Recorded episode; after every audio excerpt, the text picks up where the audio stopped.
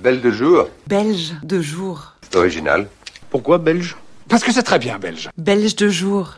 Une saga d'amour. À la suite de cet épisode particulièrement violent, je ne sais pas quoi penser. Mais je peux compter sur la présence de mes amis à mon anniversaire, qui finalement n'ont pas besoin de l'organisation festive de Jean pour s'amuser.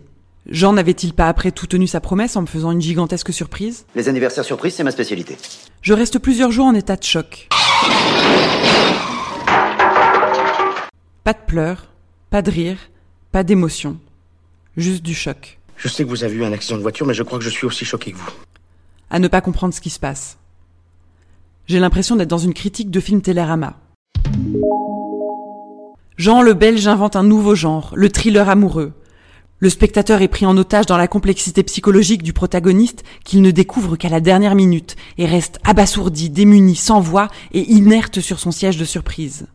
Jean le Belge dépeint avec exactitude l'inconstance, l'impuissance et l'inconséquence du héros romantique contemporain, au contour parfait qui, porté par l'idéalisme amoureux, entraîne tout ce qu'il a construit sur son passage vers une chute inexorable. Un chef-d'œuvre. Je ne suis plus en contact avec lui depuis son fameux coup de fil de dimanche. C'est un ami qui s'occupe de récupérer mes affaires à Bruxelles Oui, car il y a une histoire de valise que je ne saurais pas vous expliquer. Et qui croise un Jean hagard, hirsute, fiévreux, quasi effrayant. Docteur, il fait de l'anémie. Il ne mange pas. De mon côté, je refais l'histoire en boucle dans ma tête et je ne comprends pas comment on peut quitter quelqu'un du jour au lendemain sans aucune raison. Rien, pas d'explication. Il avait peut-être tout simplement envie de voir du pays. Nous nous sommes revus un mois après le dimanche noir, une journée à Paris, pour entériner la rupture. Jean dit des choses confuses et montre tous les signaux contraires au message qu'il veut faire passer. Yeux de merlan frit, fébrilité apparente, compliments à profusion, déstabilisation totale qui s'exprime dans le moindre de ses gestes, visiblement très amoureux. Il rentre à Bruxelles très fier de ne pas avoir cédé à la tentation omniprésente de m'embrasser, me dit-il. Tu embrasses toute ta famille pour moi, d'accord? Moi aussi, je t'embrasse. Étonnant concept de rupture. Bah oui, effectivement, ça peut prêter à confusion. Les jours passent, et un jour de grand nettoyage ménager, je reçois un appel. Lorsque je vois son nom s'afficher, j'ai l'impression d'être nouf-nouf dans sa maison avec le loup qui souffle devant la porte. Je décroche pourtant. Allô?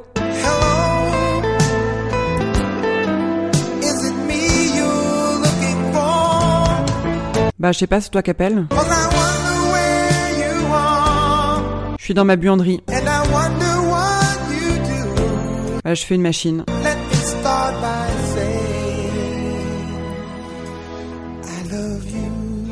Alors, comme tu m'as quitté, admets que c'est pas facile facile de s'y retrouver.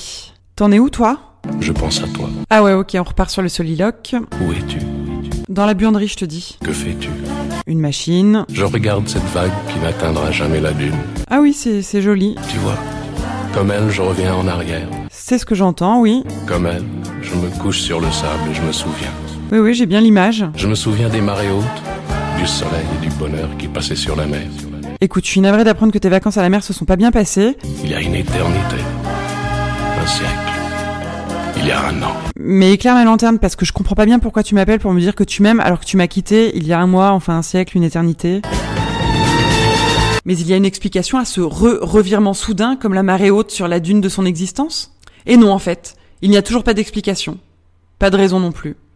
Je suis toujours la femme de sa vie, sa plus belle relation. Il n'a jamais été aussi heureux, mais il n'est plus amoureux. Plus je lui demande ses raisons, plus cette phrase et ses arguments tournent comme un leitmotiv dans sa bouche. Tabouret, T-A-B-O-U-R-E-T. Frugal, F-R-U-G-A-L-E-S. Tabouret, T-A-B-O-U-R-E-T. Je demande au moins s'il a rencontré quelqu'un. J'apprendrai plus tard qu'il avait revu son ex, mais il voyait pas le rapport. Je vois pas le rapport. J'apprenais d'ailleurs à cette occasion que son ex s'était jeté sur lui quelques mois auparavant et qu'il l'avait repoussé une fois, deux fois, trois fois.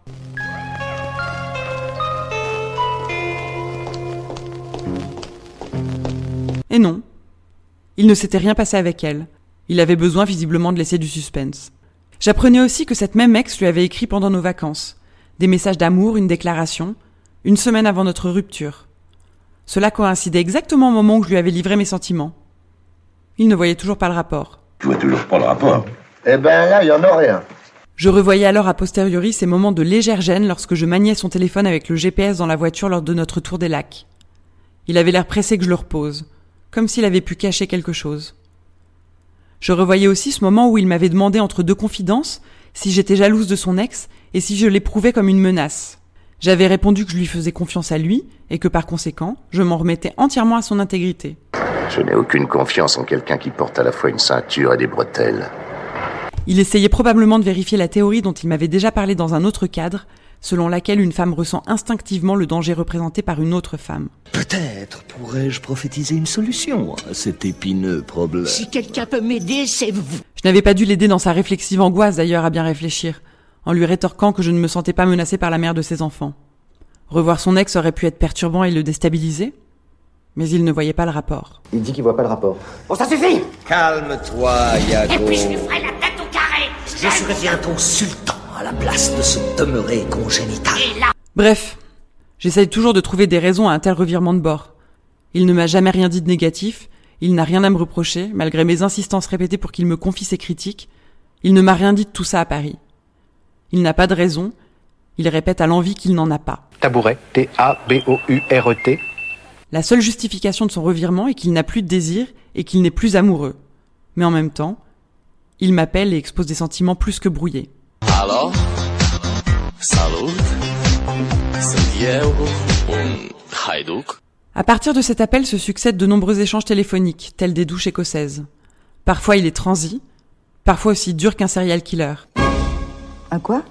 Un serial killer, un tueur en série. Oh oui, c'est sûr, il m'aime vraiment, je suis merveilleuse. Ça serait bien qu'on aille au ski avec ses parents. Mais enfin, n'importe quoi. Pourquoi me dirait-il ça alors qu'il vient juste de me quitter? Jean, à lui tout seul, c'est les dialogues de Godard. Le tout et le rien dans une seule phrase. J'allais dire prends-moi, tu m'as dit va-t'en. C'est un peu difficile à vivre.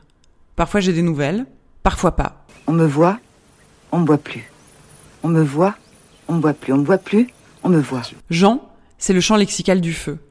Tout feu, tout flamme, brûler la chandelle par les deux bouts, se brûler les ailes, se consumer, feu de paille, terre brûlée. Et là, comme si je n'avais pas déjà une rupture à gérer, je dois aussi gérer les faces du gars qui sait pas trop où il en est. Je t'aime le lundi. Je n'ai jamais dit cela. Je t'aime le mardi.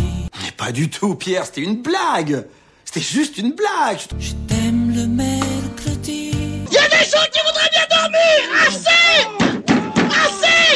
J'ai vraiment du mal à me situer.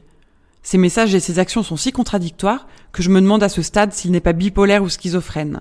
Mais il est complètement fou, ce mec Qui est cet homme qui quelques semaines auparavant me portait au nu? J'ai l'impression que les mots qui sortent de sa bouche ne correspondent pas à ce qu'il y a dans sa tête.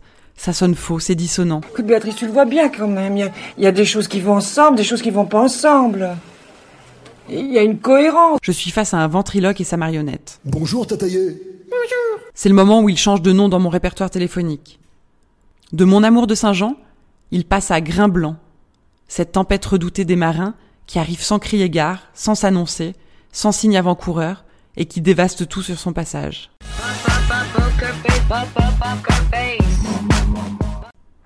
Si vous voulez savoir pourquoi je me sens comme une boule de flipper qui roule, qui roule, passez à l'épisode 8.